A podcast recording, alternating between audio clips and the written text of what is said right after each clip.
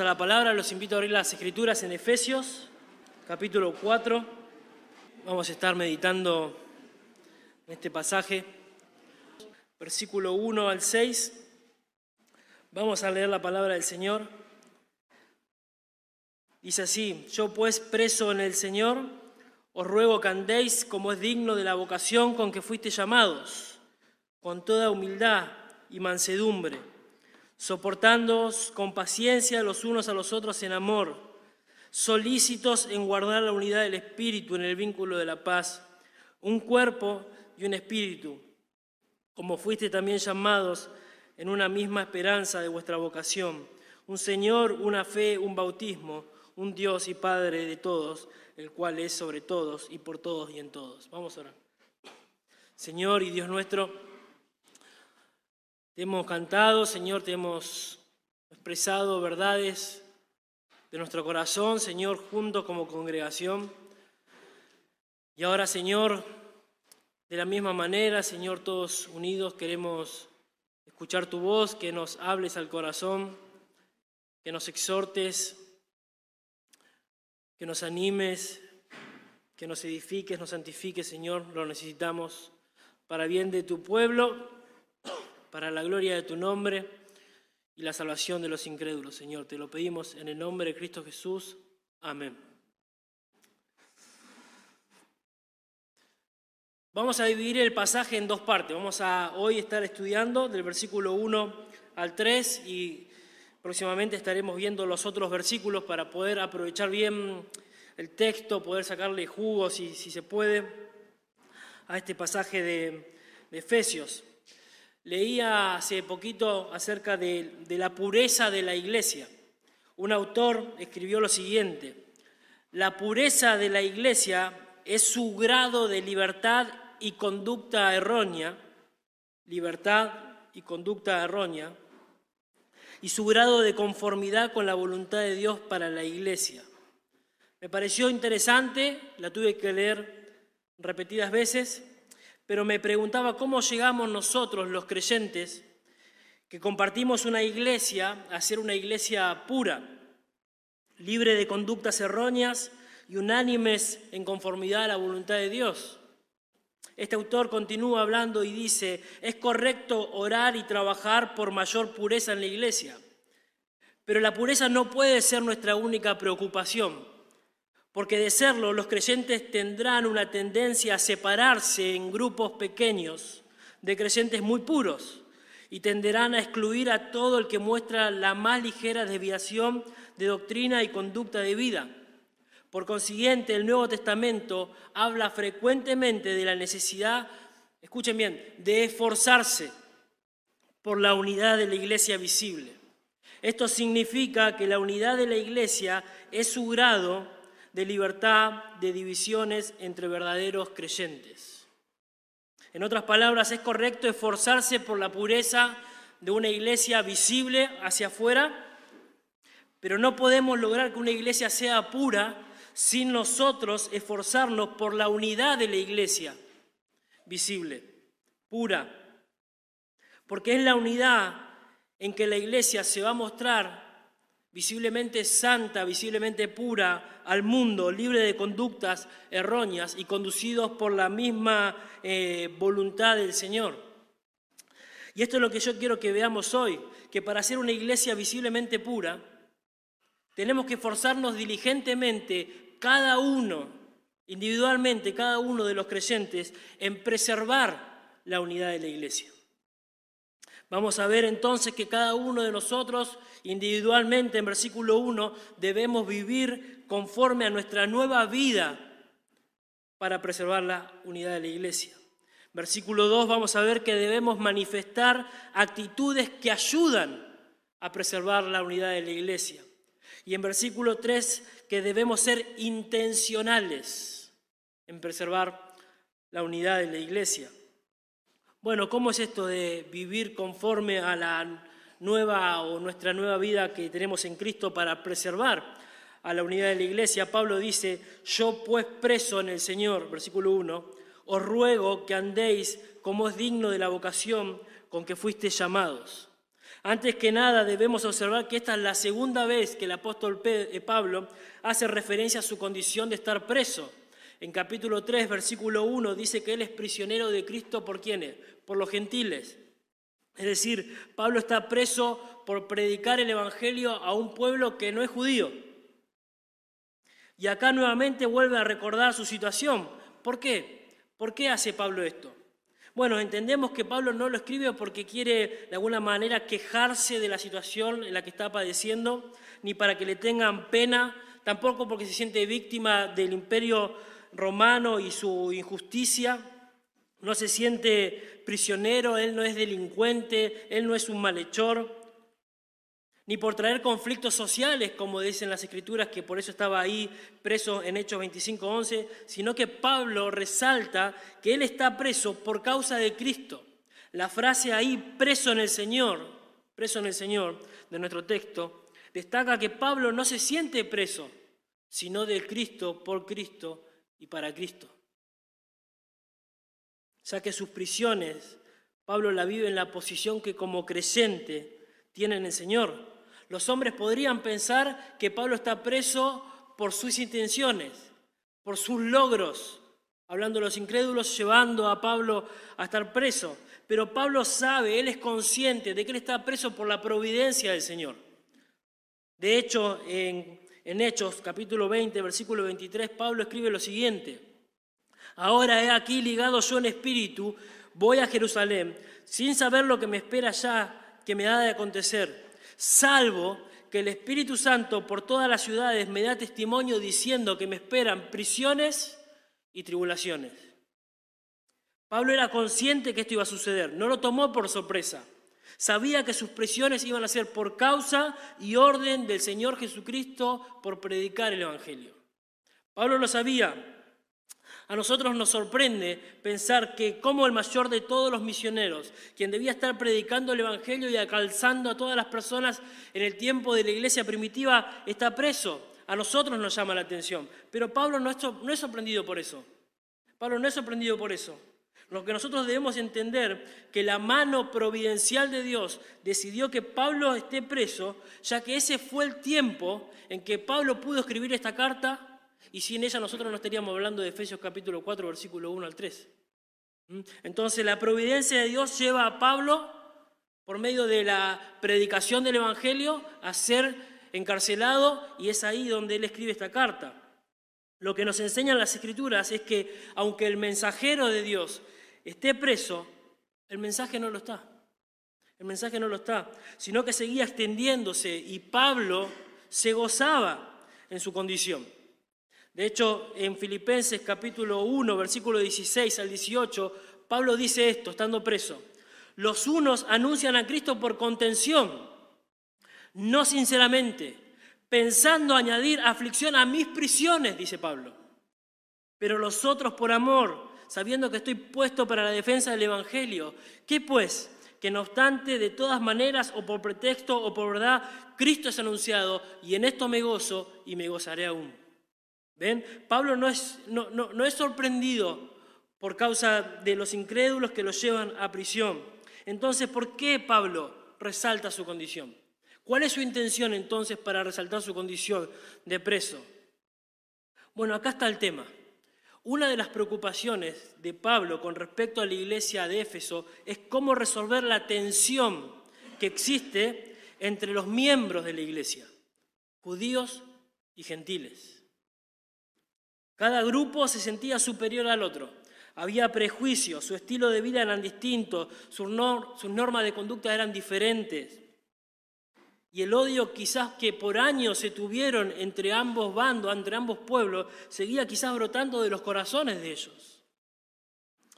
Esto permitía o hacía que, que los judíos y los gentiles vivan en la iglesia pero aislados uno de los otros. Y Pablo, el apóstol Pablo, el reconocido mensajero de Dios, apela a su situación por amor a los gentiles. Pablo está preso por predicarle a ellos que siguen enemistados entre sí. Eso es lo que Pablo quiere llamar la atención.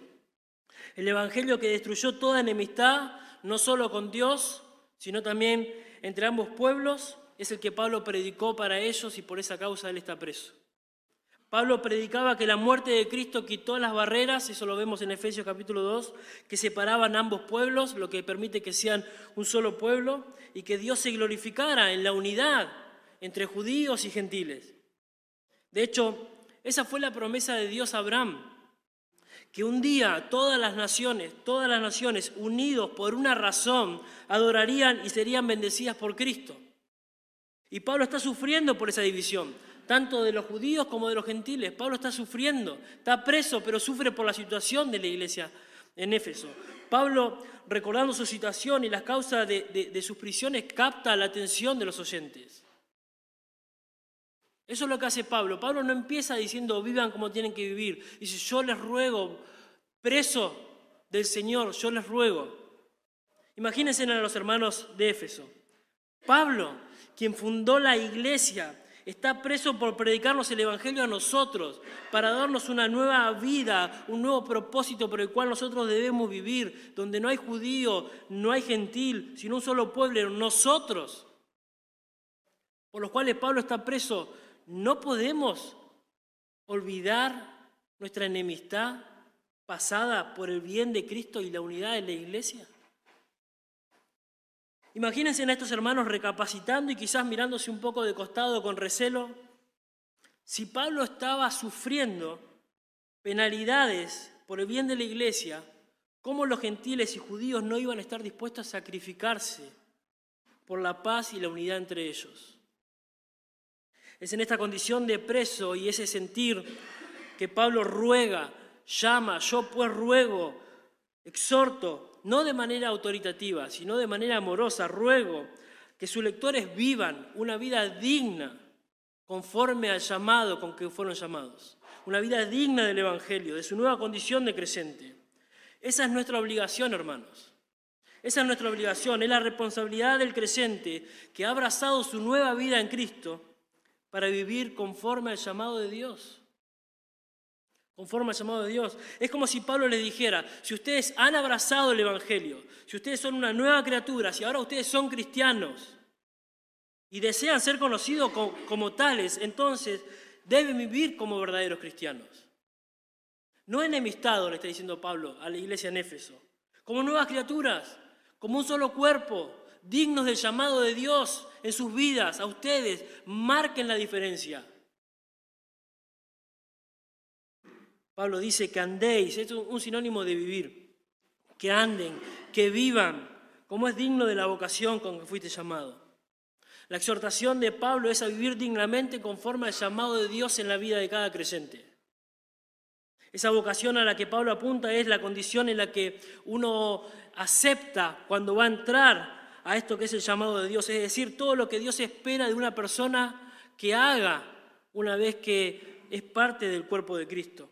En otras palabras, si has aceptado esto de parte de Dios, entonces tenés que estar dispuesto a vivir conforme al llamado de Dios en tu vida. Si Dios te llamó a salvación, es responsabilidad del creyente vivir conforme a ese llamado. Eso es lo que está diciendo Pablo. Eso es lo que está diciendo Pablo. No podemos vivir de otra manera. Tenemos que vivir como dice el apóstol Pablo. Es como si dijera, vivan el llamado del Evangelio como merece la pena vivir, como merece la pena que vivamos según el Evangelio. Muestren al mundo lo que Dios hizo en sus vidas. Lo que hace Pablo es sorprendente, deja sin excusa a los creyentes de ambos grupos. En los primeros tres capítulos de, la carta de Efesios muestra las bendiciones del llamamiento de parte de Dios en su condición de creyente, Noten algunas conmigo rápido. Miren esas bendiciones. Pablo es tremendamente inteligente. Les dice, Dios nos escogió para que fuésemos santos y sin mancha. Nos, predestinó para ser adoptados. Nos adoptó para la alabanza de su gloria. Versículo 6, nos aceptó en Cristo. Versículo 9, nos dio a conocer su voluntad. Versículo 11, nos ha dado una herencia. Versículo 13, nos dio la garantía de una salvación eterna, sellados por el Espíritu Santo, son propiedad de Dios. Nos ha dado entendimiento y sabiduría, nos ha dado una esperanza, nos dio vida cuando estábamos muertos, capítulo 2, versículo 1, nos sentó en lugares celestiales, nos salvó por gracia por medio de la fe, nos hizo cercanos por la sangre de Cristo, nos hizo un solo pueblo, nos reconcilió con Dios, nos hizo ciudadanos y miembros de la familia de Dios, partícipe de la promesa de Cristo, y podríamos continuar con todas las bendiciones que Dios le ha otorgado a aquellos que confían en Él.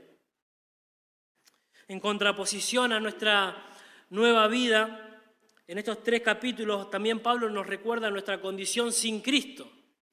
Capítulo 2, versículo 2, seguíamos la corriente de este mundo, eh, estábamos y vivíamos en los deseos de la carne, haciendo la voluntad de la carne, haciendo la voluntad de nuestros pensamientos, éramos hijos de ira, sin Cristo, sin esperanza, ajenos a sus promesas, a los pactos, sin Dios en el mundo. Y pensando en todas esas bendiciones que recibieron por pura gracia, ahora Pablo les dice, vivan conforme a esta realidad. Vivan conforme a estas verdades. Si la han abrazado, vivan de esa manera. Reflejen en su vida que son verdaderos creyentes por causa del Evangelio que ha transformado sus vidas. No con los de afuera, en este contexto, sino con los de adentro, con la iglesia, con aquellos que van a compartir la eternidad con vos. Hermanos, creo que lo que Pablo intenta decir es que cómo decidimos nosotros vivir nuestra vida cristiana, estamos determinando la naturaleza del llamado de Dios en nuestras vidas. Como nosotros estamos decididos a vivir nuestra vida, estamos determinando el tipo de llamado de Dios para nosotros. Esa es la oración de Pablo para las iglesias, que nuestro comportamiento esté a la altura de la naturaleza del llamado de Dios en nuestras vidas. Segunda Tesalonicenses capítulo 1, verso 11 dice, por lo cual asimismo oramos siempre por vosotros, para que nuestro Dios os tenga por digno de su llamamiento. Filipenses 1:27, solamente que os comportéis como es digno del Evangelio de Cristo. Oraciones de Pablo, rogando a la iglesia. Tesalonicenses 2, versículo 12.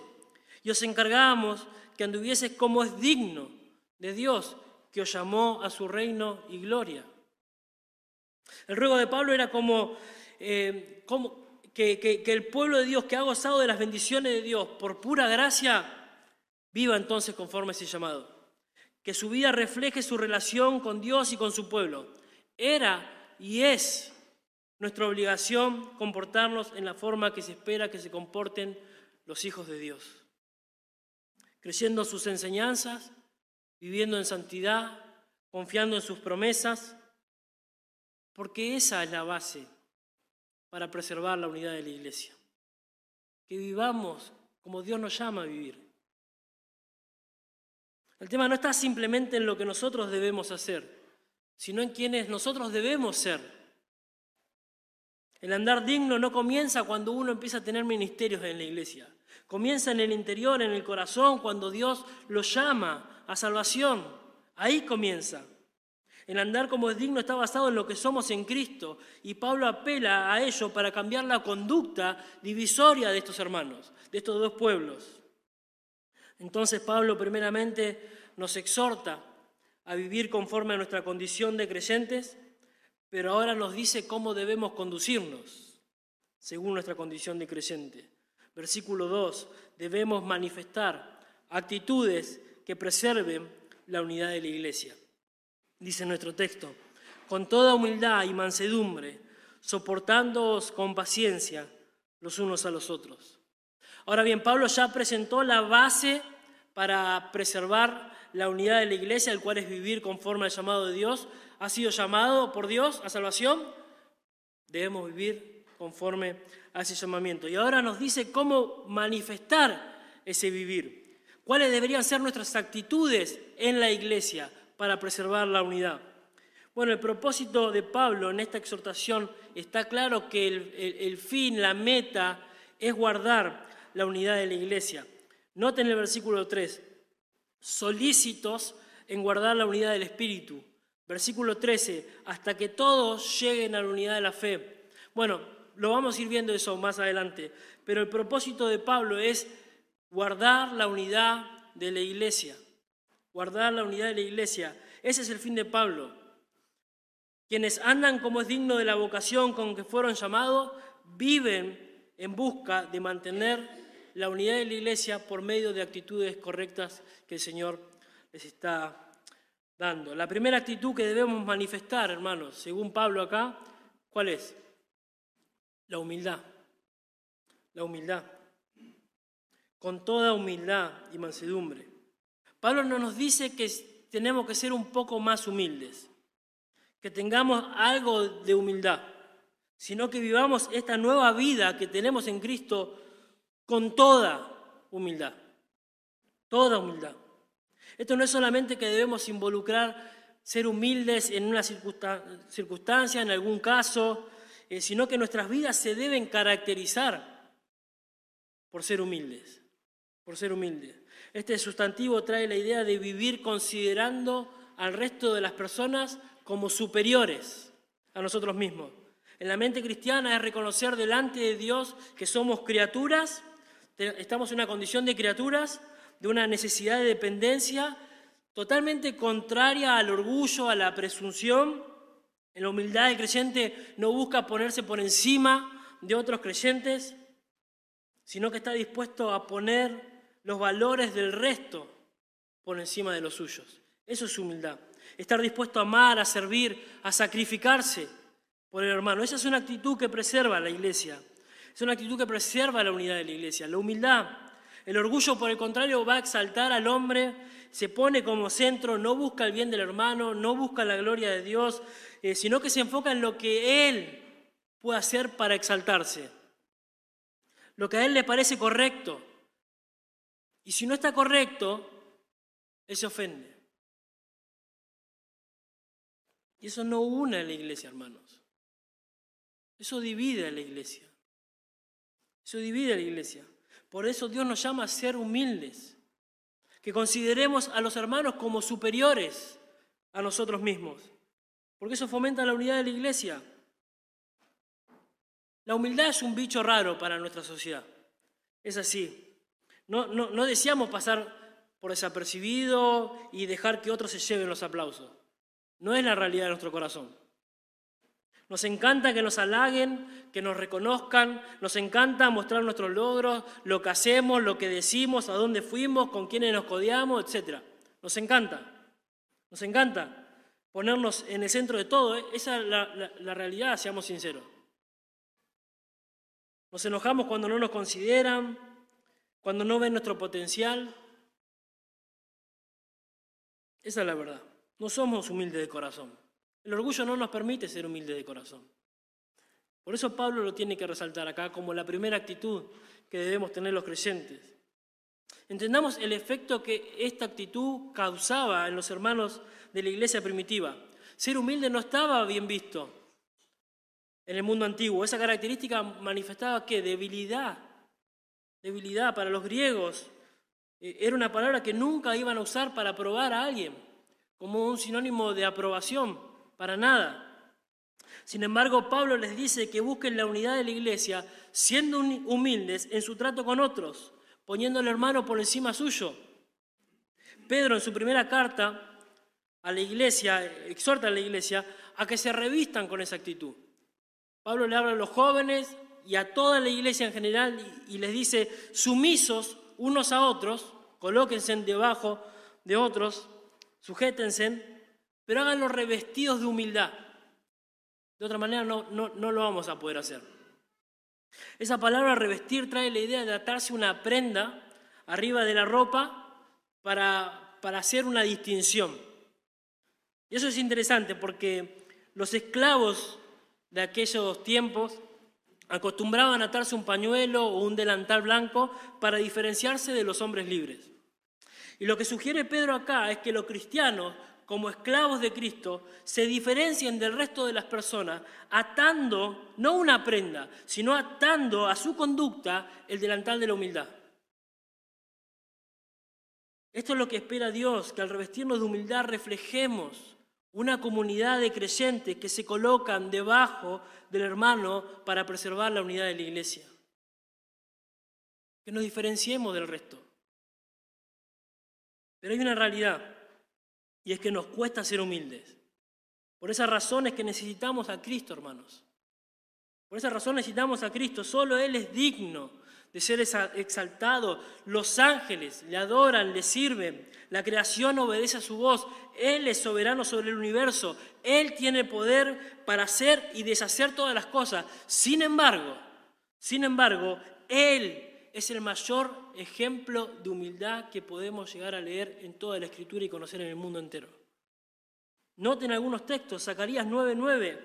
He aquí tu rey vendrá a ti, justo y salvador, humilde cabalgando sobre un asno. Él no entró en un caballo blanco como debería ser un rey con toda la pompa. Él entró sobre un pollino, hijo de asna, humilde. Juan 14, versículo 4 y 5 dice, 13, 14, 4 y 5, que se levantó de la mesa, se quitó su manto y tomando una toalla se la ciñó. El rey de gloria, hermanos. Luego puso agua en un lebrillo, comenzó a lavar los pies de los discípulos y a enjugarlo con la toalla con que estaba ceñido. Esa no era una tarea de un rey. Esa era la tarea de un esclavo. Filipenses 2, versículo 8, y estando en la condición de hombre, se humilló a sí mismo, haciéndose obediente hasta la muerte y muerte de cruz. Hermano, qué ejemplo de humildad. Si tenemos que ver un ejemplo de humildad, hermano, Miremos a Cristo. Él es el ejemplo. ¿Qué rey o qué presidente haría tal cosa? Ninguno. Siendo el dueño del universo, no tuvo dónde recostar su cabeza, sin necesidad de nada, padeció hambre, cansancio, vergüenza cuando fue colgado en la cruz del Calvario, pero lo hizo por el bien de su iglesia. Y siendo Cristo el Rey, se humilló y dio su sangre para que seamos uno con Él. Deberíamos dar entonces nuestra fuerza y humildemente colocarnos por debajo del resto entonces para preservar esa unidad. La segunda actitud que, permitirá la unidad de la iglesia es la mansedumbre, con toda humildad y mansedumbre. Ese es, lo que conocemos como dominio propio, poder bajo control. La mansedumbre es aquella virtud de la cual el hombre no se deja controlar por su enojo, por las faltas de los demás. En el caso de la iglesia de Éfeso, no se deja llevar por la falta de los hermanos. No se deja llevar por, el otro pueblo, por los gentiles, o en el caso de los gentiles, por los judíos. Es la persona que cuando recibe el daño o la injuria no devuelve mal por mal. Esa es la idea. Claramente la mansedumbre se desprende ¿no? de, de la humildad. Cuando consideramos al resto como superiores a nosotros mismos, estamos generando en nosotros un espíritu manso. Eso era en el Antiguo Testamento una virtud. La mansedumbre era la virtud de aquellos hombres y mujeres que sufrían pacientemente los malos tratos que le daban y en lugar de vengarse, de vengarse entregaban la causa a aquel que juzga justamente, el Señor. No quiere decir que el hombre manso nunca se enoja. Pablo nos dice, airaos en la misma carta, pero no pequéis. Moisés se enojó con el pueblo de Dios en Éxodo 32 y fue según números, capítulo 12, versículo 3, el hombre más manso que existió sobre todos los hombres. Mateo 11, 29 dice que Jesús era manso y humilde. Sin embargo, en capítulo 21, versículo 12, Dios vuelta la, la mesa de los cambistas que vendían en el templo y en palabras nuestras lo, lo sacó carpiento a todos. Bueno, ser manso no necesariamente es no enojarse, sino tener el control sobre ese enojo. La mansedumbre dispone el corazón a no pelear por sus derechos, a estar dispuesto a pasar por alto la ofensa por el bien de la unidad de la iglesia. Eso es ser manso, a pedir perdón cuando es necesario. Y el hombre y la mujer que se caracteriza por la mansedumbre no busca venganza, no busca, no mira con recelo. Esto habla de creyentes que pueden dominar su espíritu a pesar de las situaciones por el bien de servirse unos a otros. La mansedumbre es, fruto de una nueva vida, es fruto del Espíritu Santo. Gálatas 5:23 dice, el fruto del Espíritu es amor, gozo, paz, paciencia, benignidad, bondad, fe, mansedumbre. Es fruto de nuestra nueva vida en Cristo. Esa virtud es la que dice que podemos tener nuestras reacciones bajo control. Cuando somos humildes, hermanos, ponemos a las personas primero que nosotros. Tomamos la causa de nuestros hermanos por encima de las nuestras. Ya no nos interesa nuestra fama, nuestra reputación. Hemos decidido presentarnos delante de Dios aprobados en todas nuestras áreas.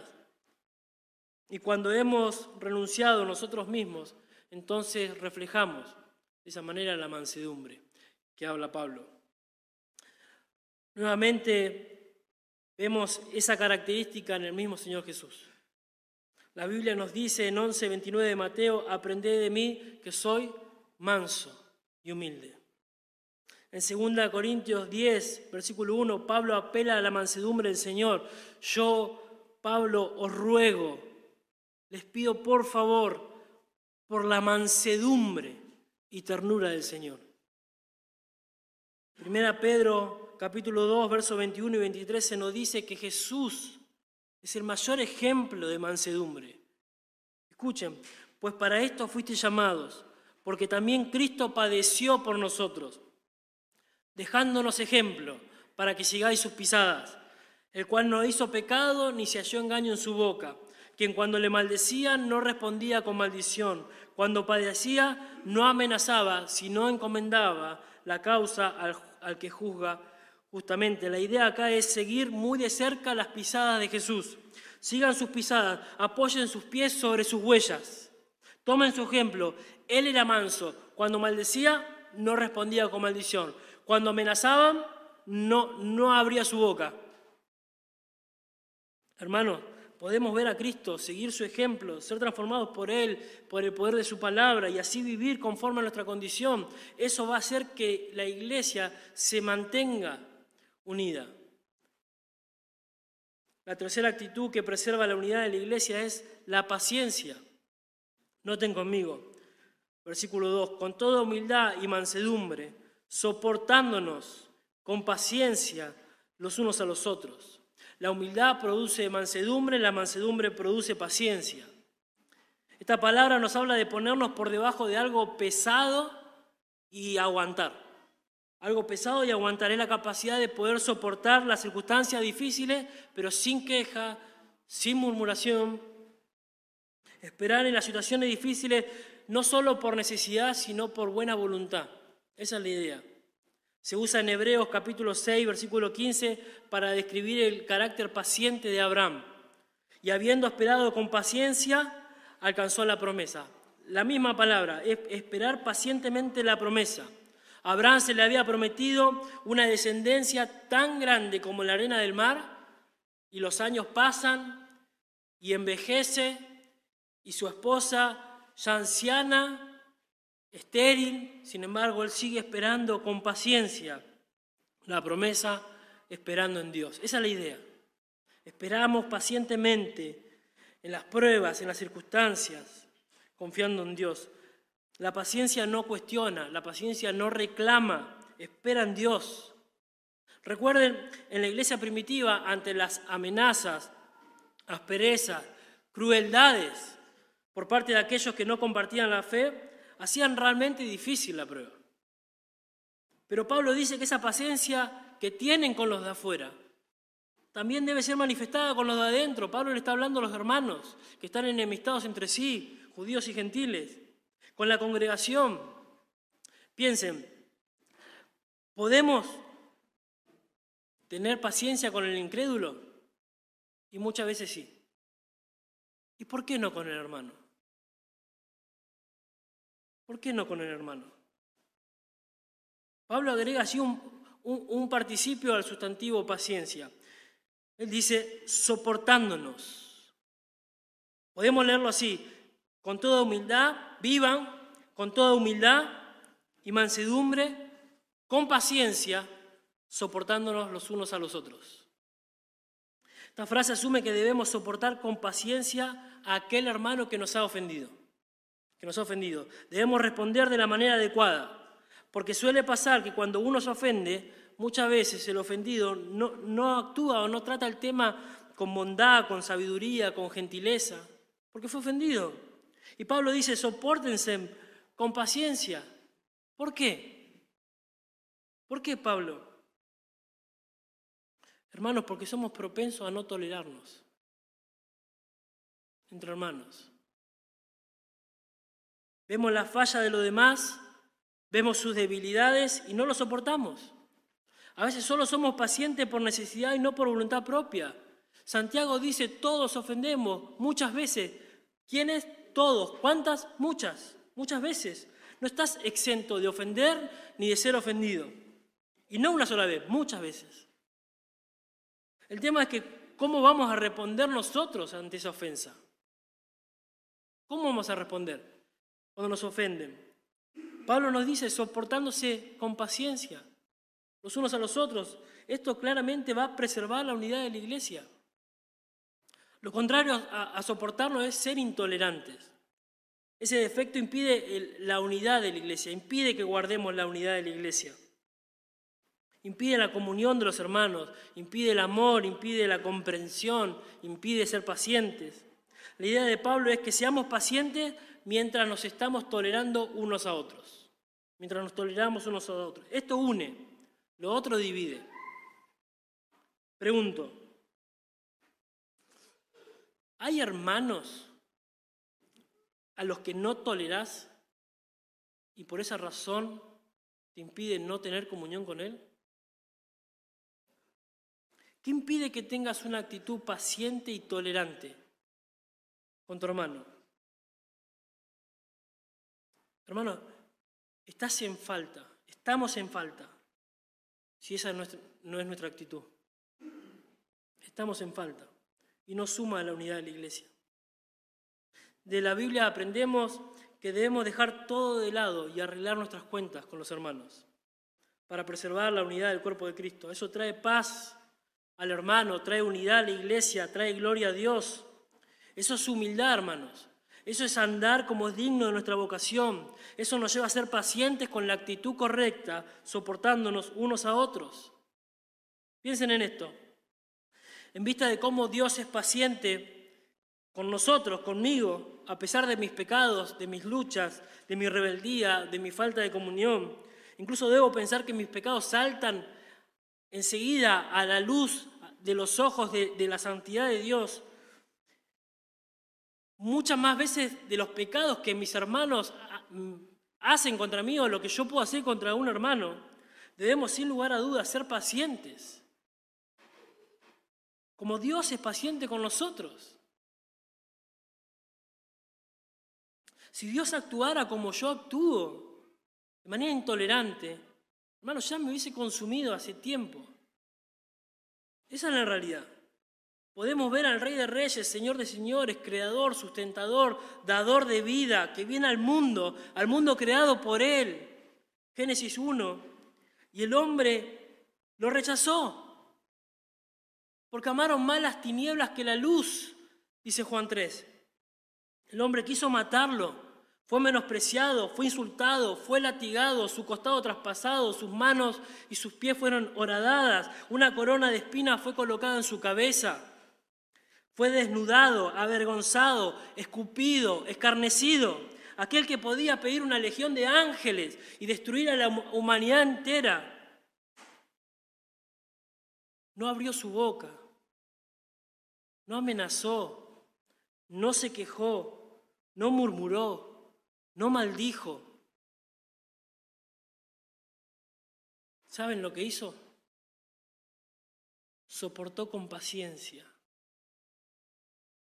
Hebreos 12.2 dice, por el gozo puesto delante de él sufrió la cruz, menospreciando lo propio.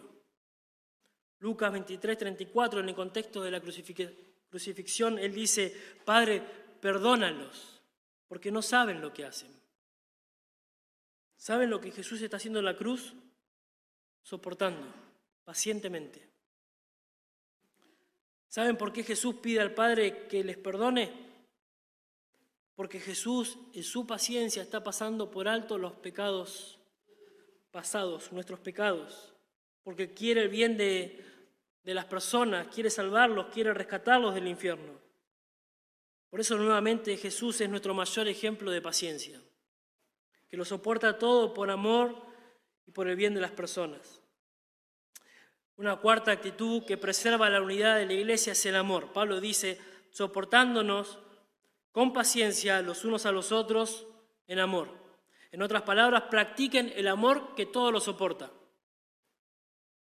Ese amor se diferencia del resto. Este es el amor ágape. Es el amor que, que todo lo soporta, que está dispuesto a entregarse, a negarse por el bien del otro, que da sin esperar nada a cambio. Cuando se usaban palabras para describir el amor, se usaban palabras como eros, el cual nosotros conocemos como el amor de la lujuria, ¿no? Ese amor que, que, quiere recibir sin importarle nada.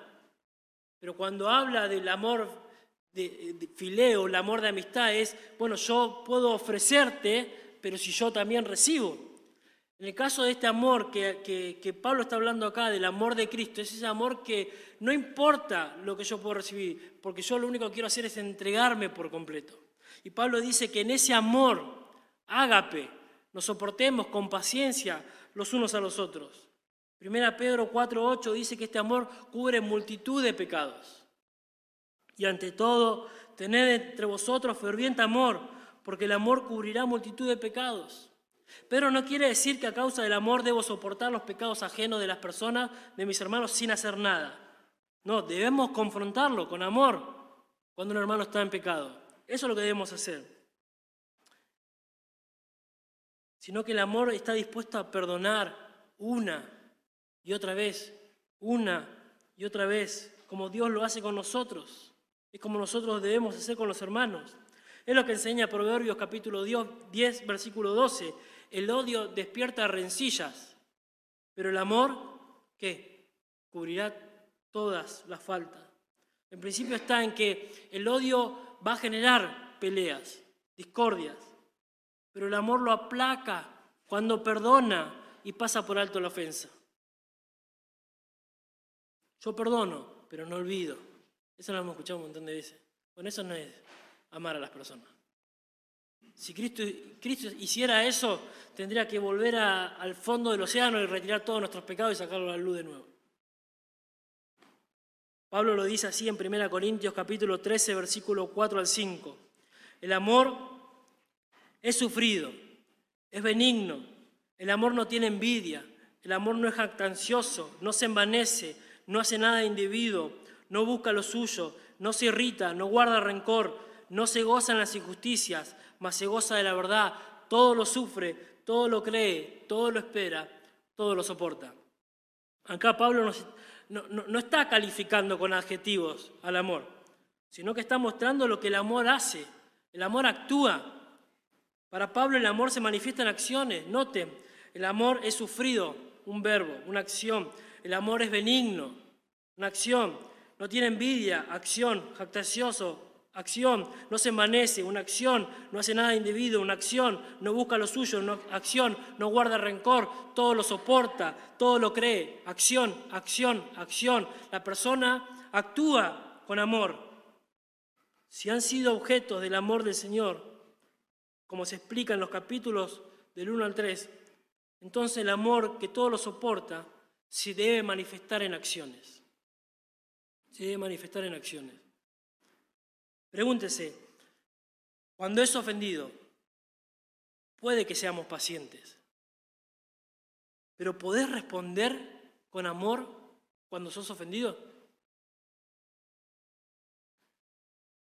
¿Pasás por alto esa ofensa y amás al hermano? El ruego de Pablo no es hacer pacientes, a soportarlo todo y nada más, sino a responder con amor, a preocuparse por el bien del otro, en buscar intencionalmente el bien. En ese sentido, el amor del hermano se traduce en acciones. Cuenta la historia del director de La Voz de los Mártires. Está la película eh, en YouTube. Luego de que fue encarcelado por segunda vez a, a 25 años de prisión en la Rumania comunista, quien sufrió todo tipo de tortura, su libro se llama Torturados por Cristo específicamente. Se cuenta que luego de haber sido brutalmente torturado, nuevamente el carcelero que, que lo hizo sufrir minutos antes se asoma a su celda y observa que este hombre está orando de nuevo. Abre la puerta enojado y le dice, ya cansado, como si fuera que está cansado el carcelero, otra vez orando. No te cansas. Él no te oye. No piensas en tu familia. Como que se cansó de torturarlo, que quiere hacerle entender. ¿Qué estás haciendo? ¿Por qué orás?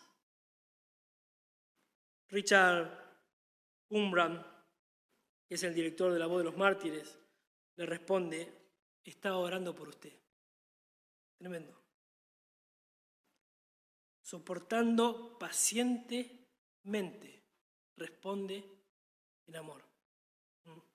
Y nosotros, los creyentes, me pregunto, nos dividimos por pavadas, por formas, somos intolerantes entre nosotros. No somos capaces de responder con mansedumbre, con paciencia, con gentileza, con amor. No somos tolerantes, somos impacientes. Y eso refleja que no andamos como el Señor nos ha mandado y lamentablemente la iglesia no puede permanecer unida cuando no respondemos con amor a las ofensas. De Cristo aprendemos que el amor es desinteresado. Ese es el amor de Cristo al entregarse a morir por nosotros.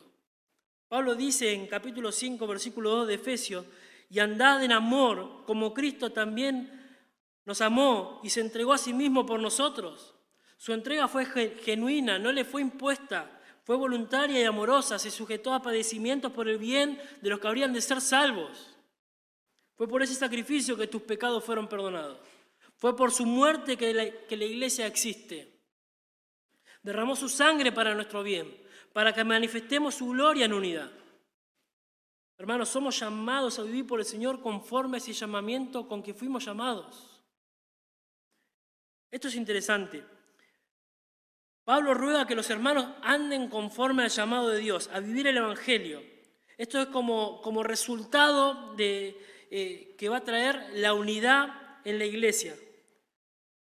Pero él dice que esto se hace por medio de actitudes que debemos desarrollar en nuestros corazones en relación con los hermanos. Sean humildes, sean mansos, sean pacientes, sean amorosos. Y como consecuencia de esa labor de parte de cada uno, ¿sabe lo que va a pasar? Estaremos trabajando juntos para la unidad de la iglesia. Eso va a pasar para mostrar al mundo que somos un pueblo que adora unidos al Dios verdadero, a ese Dios que predicamos. Entonces Pablo primeramente nos exhorta a vivir conforme a nuestra condición de creyentes, nos dice cuáles deben ser nuestras actitudes con relación a los hermanos y ahora nos dice que debemos ser intencionales en guardar la unidad. Debemos ser intencionales en preservar la unidad de la iglesia. Versículo 3, solícitos en guardar la unidad del Espíritu en el vínculo de la paz. El punto está en que debemos guardar la unidad. Ese es el punto. El participio solícito lo que nos indica es que debemos ser diligentes en procurar esto. La idea es esfuércense por mantener la unidad del espíritu mediante el vínculo de la paz. Esa es la idea.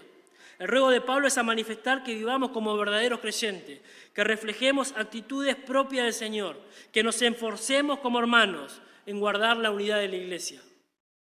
La voz activa indica que es nuestra responsabilidad mantener la unidad de la iglesia. Es nuestra responsabilidad mantener la unidad, guardar la unidad. La unidad no viene por sí sola, no surge de la nada. Es obra de Dios, claramente, por medio del esfuerzo de los creyentes. La palabra solícitos trae la idea de, de forzarse y actuar rápido. Pablo la usa en 2 Timoteo capítulo 2, versículo 1, cuando dice, procura con diligencia presentarte a Dios aprobado, es decir, hacelo y cuando lo hagas, hacelo rápido. La unidad de la iglesia no se ve en los ministerios que realizamos, no se hace cuando te sumas a la membresía de la iglesia. La unidad se hace cuando tenemos un corazón dispuesto a reflejar el Evangelio, a reflejar aquel llamado con que Dios nos llamó en nuestro andar diario, a renunciar a nuestros derechos, en el trato mutuo con los hermanos, en responder con amor, en ser pacientes, en tolerarnos unos a otros. Ahí se ve. En eso debemos ser rápidos, en eso debemos ser diligentes. No podemos dejar pasar el tiempo. La unidad de la iglesia es la meta de Pablo porque sabe que esa es la voluntad de Dios. Juan 17, versículo 11 dice, Padre Santo, Jesús orando, Padre Santo, a los que me has dado, guárdalos en tu nombre para que sean uno, así como nosotros. Versículo 21, para que todos sean uno, como tú, oh Padre, en mí y yo en ti, que también ellos sean uno en nosotros, para que el mundo crea que tú me enviaste. Versículo 23, yo en ellos y tú en mí, para que seamos perfectos en unidad, para que el mundo conozca que tú me enviaste y que los has amado a ellos como también a mí me has amado. Según estos pasajes, el resultado de la iglesia unida va a traer un impacto en la sociedad, va a tener un impacto en el barrio, en el mundo. El Señor dice, para que el mundo crea que tú me enviaste, para que el mundo conozca que tú me enviaste. Por eso oro, Padre, para que sean uno porque de esa manera va a saber el mundo que tú me enviaste, que yo soy verdad, que vale la pena vivir por Cristo. Esto es porque debemos permanecer unidos, hermano. ¿A quién le llama la atención una iglesia que no está unida? Que los hermanos estén enemistados, que no se toleren entre sí, que se miren mal, que no se hablen, que no se saluden. Somos llamados a no a crear la unidad. Eso lo hizo Cristo y su Espíritu Santo cuando nos introdujo en el cuerpo de Cristo al momento de creer. Somos llamados a ser diligentes en guardar y mantener la unidad del Espíritu. No debemos hacer la unidad, debemos guardarla. Es la unidad del Espíritu, porque es realizada por Dios mismo. La única manera de mantener unida la iglesia es descansando en el poder del Espíritu mientras trabajamos diligentemente en guardar esa unidad. Es Dios mismo, es la tercera persona de la Trinidad, hermanos.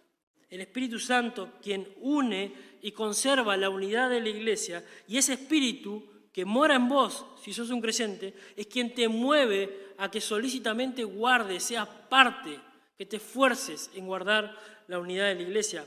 Pero debemos ser humildes, hermanos. Ahí comienza todo. La humildad nos lleva a la mansedumbre, la mansedumbre a la paciencia, soportándonos en amor unos a otros. Y algo, hermano, que, que en verdad es hermoso, algo que, que no se vive en el mundo, es que lo que nos va a mantener unidos, según Pablo, va a ser el vínculo de la paz. Va a ser el vínculo de la paz. Es la paz el valor que nos va a unir, hermanos. Pensemos, es la paz del Señor que nos mantiene unidos, nos aleja de toda división. Cuando practicamos estas actitudes, la paz va a llenar nuestro corazón y por ende va a llenar a la iglesia. Esa es la idea. Mientras miramos a Cristo, Él es nuestra paz, Él anunció la paz, las buenas nuevas de paz. Efesios capítulo 2, versículo 14 dice, porque Él es nuestra paz, que de ambos pueblos hizo uno, derribando la pared intermedia de separación fue la paz del Señor que los unió, judíos y gentiles, fue la paz de Dios que los unió. Capítulo 2, versos 17 y 18. Y vino y anunció las buenas nuevas de paz a vosotros que estabais lejos y a los que estaban cerca, ambos pueblos, porque por medio de él, los unos y los otros, tenemos entrada por un mismo espíritu al Padre. Cristo hizo posible la paz. Primeramente con Dios, después con los hombres. La paz es ahora lo que nos conecta, hermanos. Promueve la unidad, porque de donde no hay paz, hermanos, se van a generar contiendas, divisiones. La paz debe ser ese lazo que, que nos une, una a los creyentes. Esa paz que viene de Dios, a la que hemos entrado por estar en Cristo, la paz en la cual nosotros debemos permanecer. Debemos permanecer. Esto va a permitir, hermanos, sin duda, que que busquemos amarnos, perdonarnos, eh, ser pacientes, que busquemos guardar la unidad de la iglesia, Cuando se rompe la paz, hermanos, se rompe la unidad en la iglesia. Nos volvemos soberbios, intolerantes, impacientes, falto de amor, sin dominio propio, y no refleja para nada las virtudes de aquel que nos llamó de las tinieblas a su luz admirable. No, no refleja esas actitudes. Eso no era solo el ruego de Pablo para la iglesia en Éfeso, sino para todas las iglesias.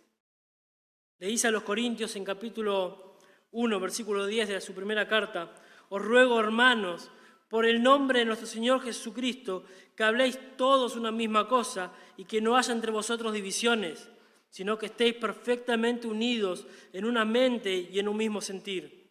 A los hermanos en Colosas, capítulo 3, le dice, vestidos pues como escogidos de Dios, escuchen las actitudes, santos, amados, de entrañable misericordia, y acá empezamos, de benignidad, humildad, mansedumbre, paciencia, las mismas actitudes que habla Pablo en Éfeso, soportándonos unos a otros, perdonándonos unos a otros si alguno tuviere queja contra otro. De la manera que Cristo os perdonó, así también hacedlo vosotros.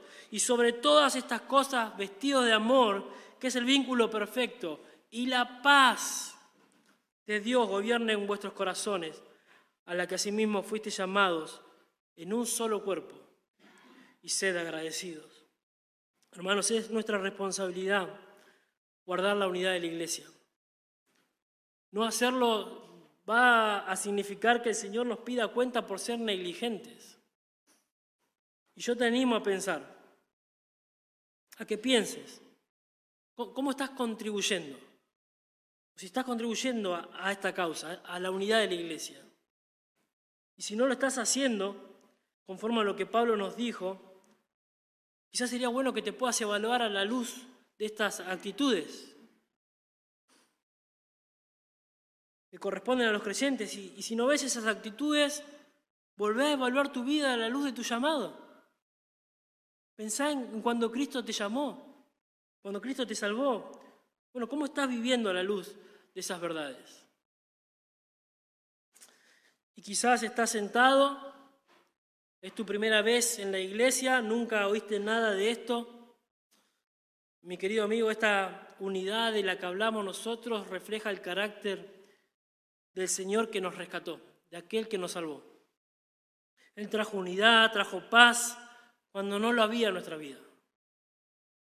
Dice la Biblia que para el pecador, para el que rechaza a Dios, no hay paz. Dice el libro de Isaías, no hay paz. Para el impío no hay paz. Para el pecador, para el, para el malvado no hay paz. Tu rechazo a Dios, tu rechazo a querer vivir de manera contraria, a la manera que, que Dios manda, no solo te separa de la iglesia, te separa de Dios, pero eternamente, condenado al infierno. Si no arreglas tus cuentas con Dios, si no te arrepentís de tus maldades, de tus pecados, te vas a encontrar perdido por siempre en la condenación eterna, en el infierno, por siempre. Pero Cristo puede ser tu paz. Cristo puede ser tu paz. Él murió para salvarte de, tus pecados, de la condenación del infierno, de la ira de Dios, darte una nueva vida para vivir dignamente.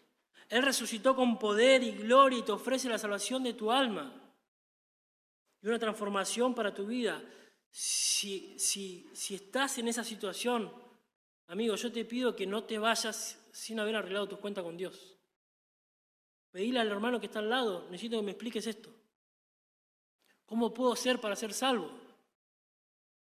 Y a vos, hermano, y ya termino, que quizás no, no estás viviendo de esta manera, esas manifestaciones no son las que te están caracterizando, que guardás quizás amargura en el corazón, prejuicios, tristeza, dolor, no lo sé.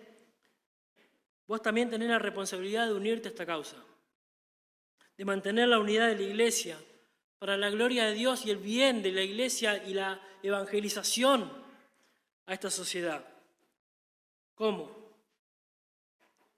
Arrepintiéndote de tus pecados, arrepintiéndote de, esa mala actitud, para sumarte ahora sí a guardar la unidad de la iglesia.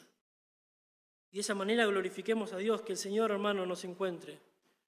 Si viene hoy a buscar nuestra alma, a buscarnos nosotros, que nos encuentren con nuestras cuentas al día. con nuestras cuentas con los hermanos al día, guardando la unidad de la iglesia, hermanos, viviendo a la luz del llamamiento, viviendo a la luz del Evangelio, viviendo conforme Dios nos manda a vivir. Amén. Señor, gracias por tu palabra. Señor, ayúdanos a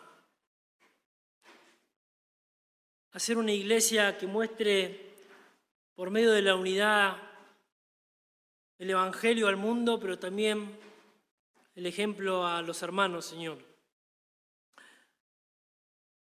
Señor, vivimos por gracia, hemos sido salvados por gracia. Señor, nos has permitido conocer todas estas bendiciones y nos animas a vivir conforme a este llamado.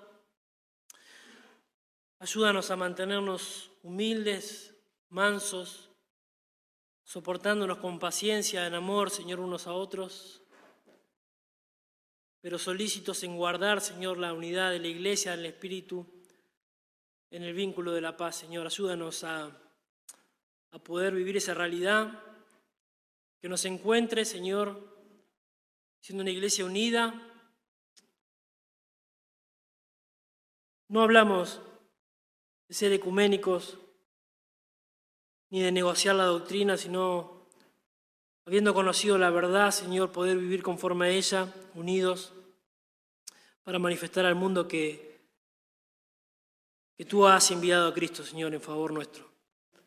Bendice a tu iglesia, trata con cada corazón, Señor, que tu Espíritu Santo obre en cada corazón conforme a tus propósitos, Señor. Oramos agradecidos en el nombre de Cristo Jesús. Amén.